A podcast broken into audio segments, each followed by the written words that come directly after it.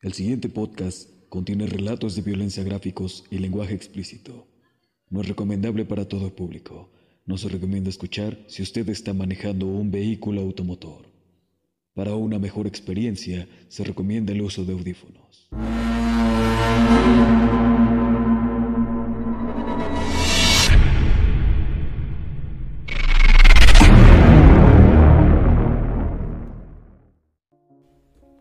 Es un placer informarles que el día de hoy tenemos a una invitada especial, Melina Martínez, a quien agradezco infinitamente por ayudarnos en esta nueva entrega. Su Instagram estará en la descripción de este video. Antes de comenzar recuerda dar like y compartir. Ahora sí, sin más preámbulo, los dejo con el capítulo 9, con la colaboración de nuestra amiga, la tragedia de Matthew Shepard.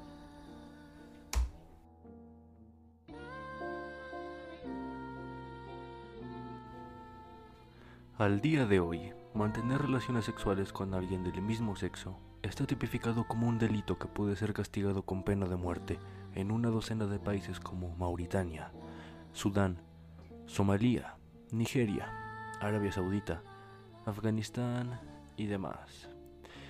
Estos contemplan en sus códigos penales la pena de muerte por practicar el coito con una persona del mismo sexo, según publica la Asociación Internacional de Lesbianas, Gays, bisexuales, transexuales e intersexuales.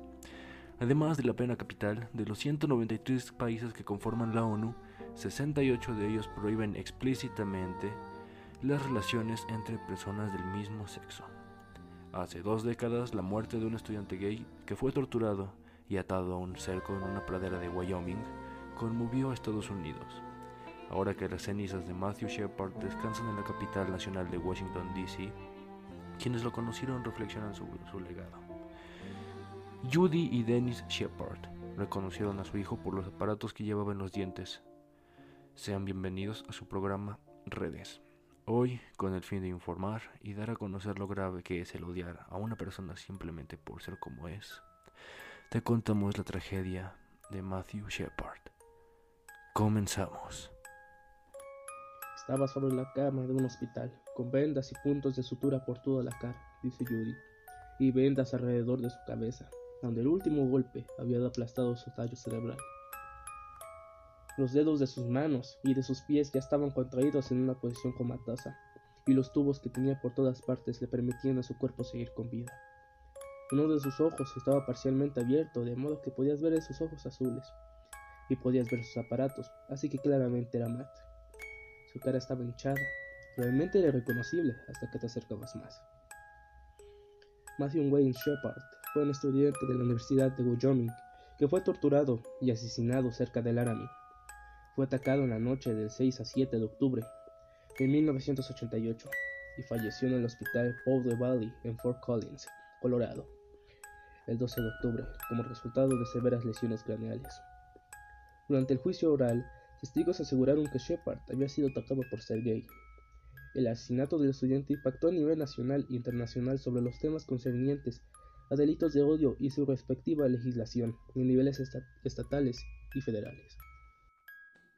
Dos noches antes, el 6 de octubre de 1998, Matthew Shepard había entrado solo en un bar de la ciudad de Laramie. El estudiante de primer año de la Universidad de Wyoming era abiertamente gay acababa de reunirse con un grupo de amigos para planear la semana de conciencia sobre el colectivo de gays, lesbianas, transexuales y bisexuales, que se celebraría en el campus, pero no pudo convencerlos de acompañarlos a tomarse una cerveza después. En el local de Fireside Lounge, el joven de 21 años acabó conversando con dos obreros que instalaban techos, Russell Henderson y Aaron McKinney de la misma edad que él. Ambos vieron a Matthew de unos 58 metros y complexión delgada como una presa fácil. El alguacil del condado de Albany, Dave O'Malley, quien lideró la investigación del caso, afirma. En su propia declaración, McKinney dijo que él y Russell fueron al baño del bar Fireside y planearon actuar como si fueran gays para ganarse la confianza de Matthew.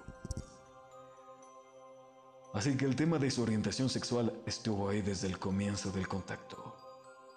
Russell Arthur Henderson, el primer coautor del crimen, se declaró culpable por haber cometido asesinato y secuestro, lo que le permitió evitar la pena de muerte. Por su parte, el otro coautor del crimen, Aaron James McKinney, también fue encontrado culpable por los mismos cargos. Henderson actualmente cumple su pena de dos cadenas perpetuas consecutivas. La misma pena se aplica a McKinney, pero sin posibilidad de obtener libertad condicional. Dos días después del fallecimiento de Matthew, políticos y celebridades se reunieron en las escaleras del Capitolio de Estados Unidos para participar en una vigilia multitudinaria. El presidente Bill Clinton acusó a los atacantes de estar llenos de odio o llenos de miedo, o ambos. Internet comenzaba a expandirse en los hogares del país. Dos meses atrás, el presidente había admitido una aventura amorosa con una becaria de la Casa Blanca. El autoproclamado anticristo superstar Marilyn Manson lideraba las listas de los temas más escuchados. Faltaban siete meses para que ocurriera la masacre en la escuela Columbine. En esa época, pocos podían imaginar, menos aún los padres de Matthew, que la gente todavía hablaría de él hoy en día. Una colección de sus pertenencias, donada por su familia, acaba de ponerse en exhibición en el Museo Nacional de Historia Estadounidense del Instituto Smithsonian en Washington, D.C. Sus trabajos escolares, guiones de teatro, fotos y sandalias se encuentran entre estos objetos expuestos. Sus restos están enterrados en la Catedral Nacional de Washington, el hogar espiritual del país. Se trata de un honor que no se ha concedido ni al mártir gay Harvey Milk, el político de San Francisco asesinado en 1977. Primeros años y educación. Matthew nació en Casper, Wyoming, como el hijo mayor de sus padres, Dennis y Judy Shepard. Se educó en escuelas públicas en el distrito de Natrona, entre ellas Crest Hill Elementary School y Dean Morgan Junior High School. Recibió educación secundaria en Natrona Country High School, antes de transferirse a The American School in Switzerland. Una vez graduado en 1995, asistió a Catawba College y Casper College, antes de mudarse a Denver. Shepard luego comenzó su primer año de la carrera de Ciencias Políticas en la Universidad de Wyoming. Era descrito por sus padres como un joven optimista y abierto, el cual tenía un don especial para relacionarse con casi todos. Era el tipo de persona que era muy fácil de alcanzar, siempre buscaba nuevos desafíos. Matthew poseía una gran pasión por la equidad y siempre defendió la tolerancia para las diferencias de las personas. En febrero de 1996, durante un viaje de estudios a Marruecos, mientras aún estaba en la secundaria, fue golpeado y violado, lo que derivó en aislamiento y picos de depresión y ataques de pánico, según relató su madre. Uno de los amigos de Shepard temía que su depresión pudiera hacerlo consumir alguna droga o que se metiera en malos líos. Además, días antes de su asesinato le confesó a un amigo, Tim O'Connor, que era seropositivo. En general se le llama seropositivo a la persona que presenta en la sangre anticuerpos específicos contra un determinado agente infeccioso, normalmente VIH. Asesinato.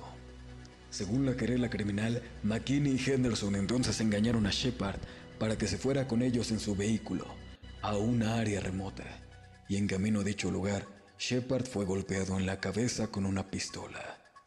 Al llegar, fue atado a una cerca, y McKinney continuó azotando a su víctima. Los agresores se llevaron la cartera y los zapatos de Shepard. Lo abandonaron ahí. McKinney empezó a golpear a su rehén ferozmente con la culata del arma. O'Malley afirma que el estudiante fue golpeado en la cabeza y la cara entre 19 y 21 veces con la parte trasera de un revólver Smith en Wenson, muy grande. La, la, única vez que he visto esas lesiones tan dramáticas fue en accidentes de tráfico de alta velocidad, donde el cráneo tiene fracturas por una compresión extremadamente violenta. Esa misma madrugada, los agresores entraron a otro conflicto físico con unos adolescentes de Laramie, del cual McKinney sufrió una lesión menor en la cabeza. Cuando la policía respondió al altercado, McKinney y Henderson huyeron, dejando la camioneta ahí, donde la policía encontró tarjetas de crédito de Shepard y la pistola ensangrentada. Hasta ese momento, Shepard no había sido encontrado en el lugar de la agresión. Aún atado a la cerca, Shepard fue descubierto 18 horas después de su ataque a las 6 pm por Aaron Griffiths, quien paseaba en la bicicleta y pensó que se trataba de un espantapájaros. Cuando fue descubierto, Shepard seguía vivo, pero entrado en coma. Teniendo en cuenta la evidencia encontrada en la camioneta, la policía detuvo y entrevistó a McKinney y Henderson por el intento de asesinato. Shepard aún no había muerto y a sus respectivas novias como encubridoras, todos negaron haber participado en el ataque de las novias. Proveyeron una coartada falsa. La policía Reggie Flurry acudió a la escena. De pie en el mismo lugar, la antigua gente recuerda ahora. Matt estaba con la espalda apoyada y sus brazos detrás de él. Daba respiros largos y espaciados. Pensé que era mucho más joven porque era muy bajito. Fluty, de 57 años, ya fuera de servicio, intentó abrir la boca de Matthew para que pudiera respirar mejor, pero estaba firmemente cerrada. Recuerda que intentó revivirlo, diciéndole, Pequeño, aquí estoy. Vas a estar bien. Aguanta. No te rindas. Vamos. Tú puedes. Hoy la cerca ha desaparecido. La antigua escena del crimen es un campo barrido por el viento, con algunos cactos esparcidos y huellas de antílopes. No hay nada que indique que este sea el lugar donde ocurrió la agresión letal que cambió a Estados Unidos. Matthew no solo tenía el bulbo raquídeo aplastado, sino también fracturas de los golpes del 357 Magnum de McKinney. Sus padres, al enterarse, viajaron a toda prisa hasta el hospital del estado de Colorado, desde Arabia Saudita, ya que Dennis trabajaba ahí como inspector de plataformas petrolíferas. Su hijo nunca recuperó la conciencia. Murió cinco días después del ataque. La forma en la que fue asesinado fue tan grave que el diario estadounidense The New York Times comparó con la costumbre occidental de clavar un coyote muerto a una cerca, esto para advertir a los intrusos. Shepard había sufrido una fractura en el hueso occipital que se extendía hacia el frente de su oreja derecha. También tenía daños en el tronco encefálico, lo que afectaba la habilidad de su cuerpo para regular su ritmo cardíaco, temperatura corporal y otros signos vitales. Asimismo, había sufrido alrededor de una docena de pequeñas laceraciones en su cabeza, rostro y cuello. Sus heridas fueron consideradas muy serias para que los doctores pudieran operarlo. Fue asistido artificialmente por máquinas e internado en terapia intensiva y durante esos días los habitantes de Larming colocaron velas en señal de apoyo. Su muerte fue declarada a las 12.53 am del 12 de octubre de 1998 en el Pug Valley Hospital de Fort Collins. Juicio. Durante el juicio oral, los defendidos utilizaron varias excusas para defender su manera de actuar.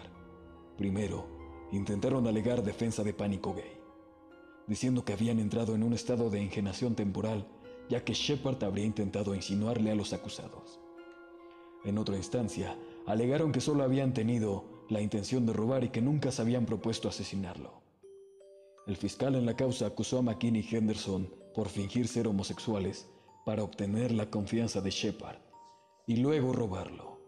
Durante el juicio, las novias de los acusados testificaron que Henderson y McKinney habían premeditado el robo. Las informaciones de los medios de comunicación a veces mostraban fotografías de los azotes con la pistola y de su cráneo lacerado. Se reportó que Shepard fue azotado tan brutalmente que todo su rostro había sido cubierto de sangre, excepto pequeños trazos que habían sido lavados parcialmente por sus lágrimas. Ambas novias también testificaron que ninguno de los imputados estaba bajo los efectos de alguna droga cuando cometieron el asesinato. Henderson se Henderson se, declaró culpable el 5 de abril de 1999 y acordó testificar contra McKinney y así evitar la pena de muerte. Recibió como condena dos prisiones perpetuas. El jurado, en el caso de McKinney, lo encontró culpable por el homicidio. Cuando comenzaron a deliberar si aplicaría la pena capital, Los padres de Shepard negociaron un acuerdo y McKinney recibió dos prisiones perpetuas sin posibilidad de acceder a la libertad condicional. Henderson y McKinney fueron encarcelados en la penitenciaría del estado de Wyoming, en Rawlins, pero luego fueron trasladados a otras prisiones. La iglesia bautista de Westboro de Topeka, Kansas, dirigida por Fred Phelps y de alto carácter homofóbico, organizó una manifestación durante el funeral de Shepard, así como durante el juicio de sus asesinos, utilizando pancartas con frases como Matt Shepard se pudre en el infierno, cine mata a los putos y Dios odia a los maricas. Phelps no logró conseguir permiso para erigir un monumento de mármol o granito de 5 o 6 pies de 5 o 6 pies de altura con una placa de bronce con la imagen de Shepard y sus palabras. Matthew Shepard ingresó al infierno el 12 de octubre de 1998, desafiando la advertencia de Dios. No te acostarás con un varón como los que se acuestan como una mujer. Es una abominación. Como contraparte durante el juicio a Henderson, Romani Patterson, una amiga de Shepard, organizó un gran grupo que se reunió en un círculo alrededor del grupo de Phelps, utilizando vestimentas blancas y alas gigantes, como aquellas de los ángeles, y detuvieron a los manifestantes. La policía tuvo que crear una barrera humana entre ambos grupos de manifestantes, mientras que la organización no, no poseía un nombre en la manifestación inicial. Se ha hecho llamar por varios títulos, entre ellos Ángeles de la Paz y Acción Angelical. La cerca en la cual Shepard fue atado y dejado morir se convirtió en un santuario improvisado para los visitantes, que dejaron notas, flores y otros recuerdos. La cerca fue posteriormente retirada por el dueño del lugar. En su memoria, varios músicos han escrito y grabado canciones sobre el asesinato. Matt Heafy, cantante y guitarra rítmica de la banda de heavy metal Trivium, escribió la canción en Sadness Will Sear del disco The Crusade, refiriéndose a la víctima como The Shepherd, del inglés El Pastor. Tres películas narrativas y un documental fueron basados en la historia de Matthew, The Laramie Project, The New Matthew Shepard Story Anatomy of Hate a Crime y Laramie Inside Out. The Laramie Project también fue representada como una obra teatral. La obra incluye relatos de entrevistas con habitantes del pueblo de Laramie. Desde pocos meses antes del ocurrido suceso, y también declaraciones hechas años después del asesinato. Tiene como objetivo mostrar cómo reaccionó el pueblo ante el crimen. Al día de hoy, Shepard se ha convertido en un ícono para la comunidad de gays, lesbianas, bisexuales y transexuales, mejor conocida como LGBT. Entonces, el funeral se celebró entre copos de nieve en el pueblo de la familia en Casper, Wyoming. Fue el 16 de octubre de 1998 y tuvieron que padecer una manifestación organizada por un predicador de Kansas, contrario a los homosexuales. El reverendo Fred Phelps de la Iglesia Bautista de Westboro y sus fieles, entre ellos sus hijos, sostenían pancartas con insultos homofóbicos y le gritaban a los asistentes que el estudiante estaba ardiendo en el infierno. Dennis Shepard, de 69 años, recuerda que las autoridades le hicieron ponerse un chaleco antibalas antes de salir de la iglesia episcopal que había sido rastreada por perros antiexplosivos. Equipos SWAT, siglas en inglés de armas y tácticas especiales, se ubicaron al frente y detrás del edificio y francotiradores subieron a los techos. Hasta ahora la pareja había conservado en casa la urna de las cenizas de su hijo, en parte porque les preocupaba que su tumba fuera profanada. Judy dice, es un gran alivio para nosotros saber que estará salvo y protegido por siempre. Recuerda que desde pequeño Matt siempre preguntó, ¿crees que alguna vez seré famoso? Supongo que sí llegó a serlo, añade. La pareja recuerda cómo no le dieron importancia cuando de adolescente Matthew les confesó que era gay, ya que ellos lo habían adivinado por su cuenta. En el momento de su muerte, afirma Judy, el joven estaba intentando salir adelante después de haber sido agredido sexualmente durante un viaje de estudios a Marruecos, Ahí fue violado por un grupo de gente de la zona, su madre dice. Nosotros sentíamos que él por fin estaba volviendo a ser el mismo. Y luego pasó esto. Como ya mencionamos, Shepard estaba estudiando ciencias políticas y soñaba con trabajar como diplomático para el Estado. Su familia tiene sentimientos encontrados respecto a que sea venerado, ya que creen que le estaría incómodo con ser considerado una especie de ícono perfecto, considerado, perdón. Judy señala que su hijo no fue encontrado en la cerca en la pose de crucifixión, como se publicó erróneamente en su momento. Wyoming, que tiene casi tantos antílopes americanos como personas, alrededor de medio millón de residentes, es un núcleo rural y conservador.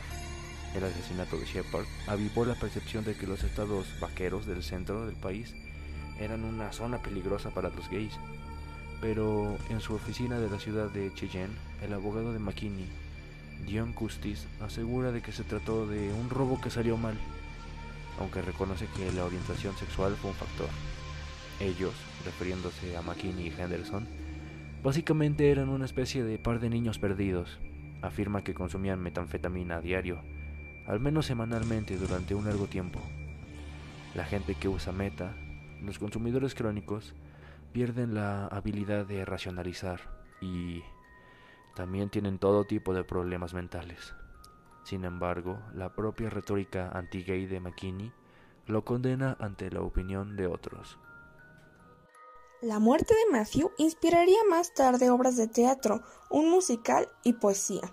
Elton John compuso la canción American Triangle, en la que la compara con la muerte de un ciervo cazado por dos coyotes. La familia del estudiante creó la Fundación Matthew Shepard, que ayudó a que se extendiera la ley federal de crímenes de odio para que se incluyera la orientación sexual, el género o la discapacidad.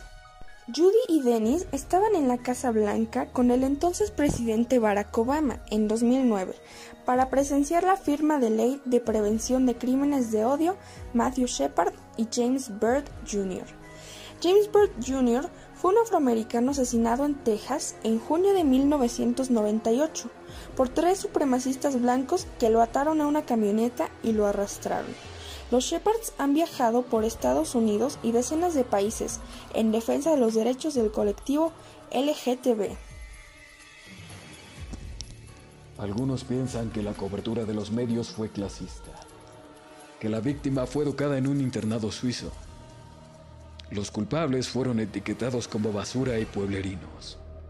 Varios pobladores insinuaron que solo había sido un crimen de la venta de drogas que salió mal, ya que la corte escuchó que Shepard, al igual que muchos otros estudiantes, había probado sustancias ilícitas.